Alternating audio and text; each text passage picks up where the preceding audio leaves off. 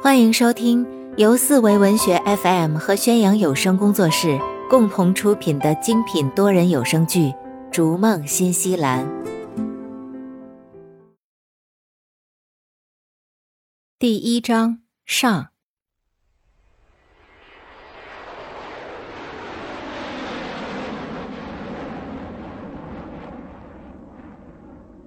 故事要从奥克兰机场说起。蓝天白云之下，一位大妈神情陶醉地站在刚刚打开的机舱口，享受着新西兰温暖如春的阳光和纯净如银的空气。一出机舱，扑面而来的就是清新的微风，不含一点杂质。空气中含氧量之高，让他们都醉了氧。机舱口的游客们蠢蠢欲动，兴奋不已。每一个初到新西兰的人。都会被新西兰的自然美景而深深打动。大姐，麻烦你不要堵在机舱口，跟好队伍，我们在下面集合，一起出关。领队的导游拎起大妈的随身旅行包，引着她下机。这是纽航的波音七四七飞机，从上海直飞到新西兰的奥克兰，一大半座位都被旅行团包了。随着旅行团下机的还有陈凯一家。陈凯和妻子带着两岁半的儿子，第一次踏上了新西兰的土地，带着自己的移民梦想，在一个人生地不熟的地方，开始了艰难的创业移民。陈凯一家带着七个行李箱，简直寸步难行。陈太太抱着两岁的孩子，拎着随身行李，陈凯推着装有五个行李箱的行李车，手上还拉着两个行李箱。来到安检入关处，早已筋疲力尽。忽然，两只大手从他身边穿过，一手就拎起两个行李箱，放到了安检机传送带上。陈凯抬头一看，一个身高两米左右的壮汉，三两下的就将他的行李都搬了上去。过完安检后，还将行李拿下，放回了他的行李推车上。这个强壮高大的男人，就是传说中的毛利人。也是新西兰的土著人，他们大多身强力壮，干体力活为主。陈凯夫妇敬仰的目光抬头望着这位高大的毛利人，向他打招呼。他憨厚的微微一笑，十分友好。转头一看，周围好多毛利人在工作，平均身高都在两米左右。陈凯夫妇感觉自己像到了中土世界一样。因为《指环王》这部大电影在新西兰拍摄，所以全世界都称新西兰为中土世界、魔幻世界，或世界上最后一片净土。一家人出了关后，上了一辆白色面包车，被一位网友老刘接走。这位网友是新西兰创业移民 QQ 群里认识的前辈，他也只不过早到了三个月。游客们刚下飞机，对周围的环境既陌生又好奇，特别是人潮涌动的机场里，大多都是金发蓝眼的洋人。好在还有中文标识，要不然这群好奇张望的大伯大妈早就迷失了方向。奥克兰的机场并不大，国际到达只有一个出关口，导游正在门口一个个清点人数，送上大巴车。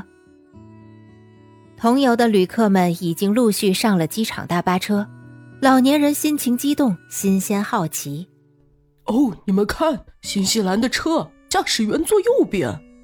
一位大妈在大巴车上激动的指着车头喊道：“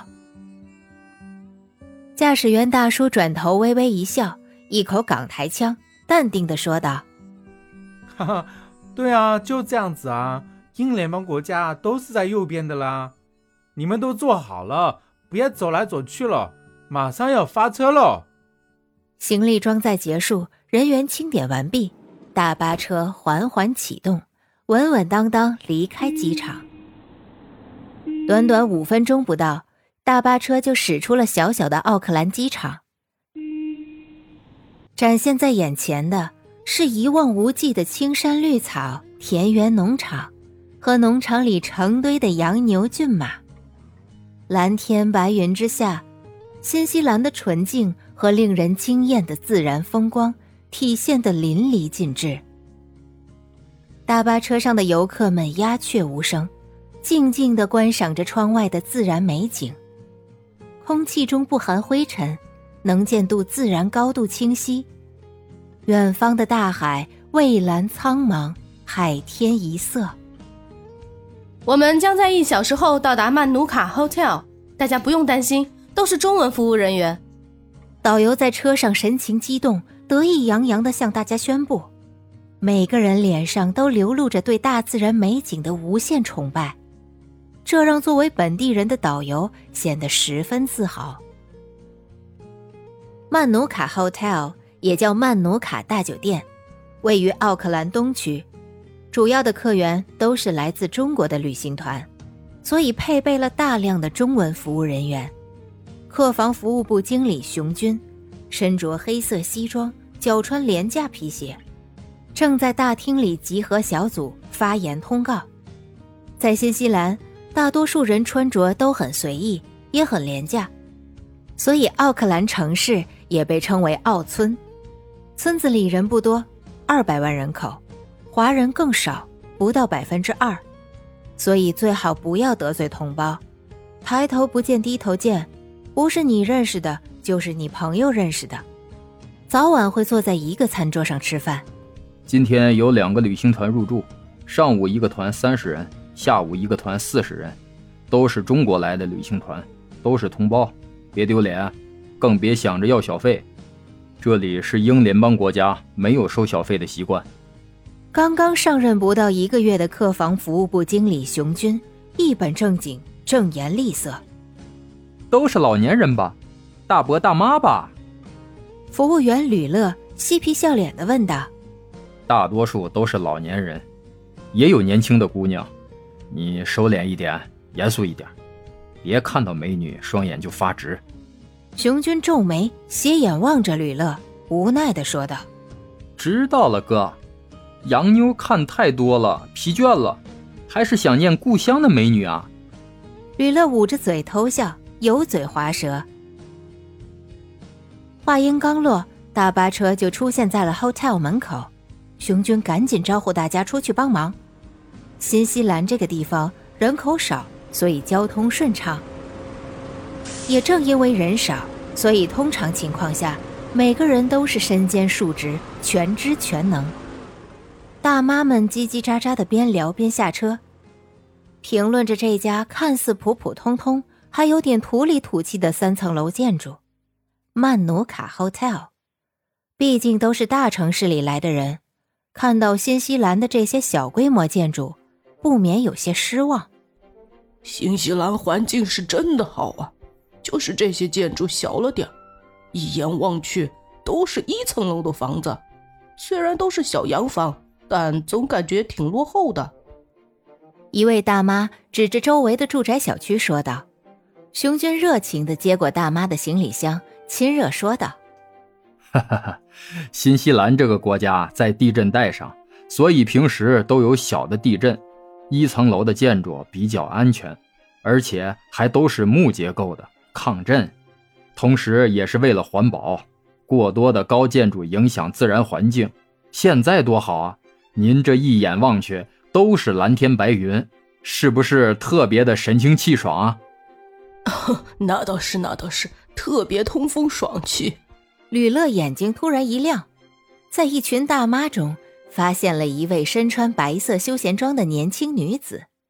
虽然这位姑娘双眉紧锁，面无表情，但是她清纯甜美的外表和朴实靓丽的造型，立即引起了吕乐的重点关注。来，我帮你拿箱子。吕乐立刻上前接过了他手里的行李箱，热情献媚。嗯，谢谢你。这位姑娘向他礼貌的腼腆一笑，虽然没有过多的表情和动作，但已经让激动不已的吕乐心花怒放，满心欢喜。旅游小姐在大厅中高声喊道：“我们先上去把行李放好，然后到餐厅去吃中饭。”同时将自己的护照交给我管理，以免丢失，造成回国的麻烦。吕乐早已经将这群大伯大妈和导游抛之脑后，单独将这位姑娘和行李送到了二楼客房。一路上激动不已，废话连篇。你第一次来新西兰吗？新西兰可是个好地方，它被称作为长白云的故乡。这里蓝天白云，景色宜人，特别是这里的白云，每天都不一样，而且还特别的低，很多时候触手可得。吕乐推开房门。将行李搬入，接着说道：“这里的牛奶是最好的，既便宜又新鲜。这里的水是最纯净的，一点杂质都不含。这里的空气……谢谢你了，我想休息一下，有点头疼。”姑娘微微一笑，打断了吕乐的滔滔不绝。“哦，那是当然了，从中国到这里坐飞机就是十多个小时，一定是累坏了。那你先休息会儿，有事叫我。”我就在门外。吕乐向他微微一笑，转身离去。在关上房门的一刹那，又不禁回头望了他一眼。这姑娘相貌清纯甜美，而且还貌似单身一人，这让吕乐激动不已，幻想连篇。熊军在忙碌中见吕乐蹦蹦跳跳的下楼来，淡然一笑：“怎么，看上哪个妞了？快帮我问问。”二幺八房间的姑娘叫什么名字？哪里人？我对她一见钟情。虽然吕乐压低了音量，但已经完全按耐不住他心中的桃花怒放，激动的在熊军耳边嘀咕道：“滚，好好工作。见到漂亮姑娘，你都这么说。”熊军狠狠的拍了他一下屁股，转身继续忙碌工作。哎，你们周围的居民房子挺大的。有四五百平米吧，老百姓都住这么大的房子吗？多少钱啊？大妈望着窗外的居民小别墅，两眼放光，激动的拉着熊军问道：“哦，那些叫 house，占地面积有五百多，也不算贵，八十万纽币，一千年产权。”熊军转头顺着大妈手指的方向望去，淡定的说道。大妈兴奋不已，激动的快要跳了起来，手指那些 house 喊道：“什么这么便宜？八十万纽币也就四百万人民币，还有一千年的产权。”“对对，还有更大更好的。如果你想投资，我回头介绍房地产中介给你认识。这里是奥克兰，如果你去其他城市，只要一半的价格。”熊军将大妈的行李箱搬到楼上房间里，说话就像背台词一样。毕竟这些话他已经重复说了无数次。本集已播讲完毕，下集更精彩。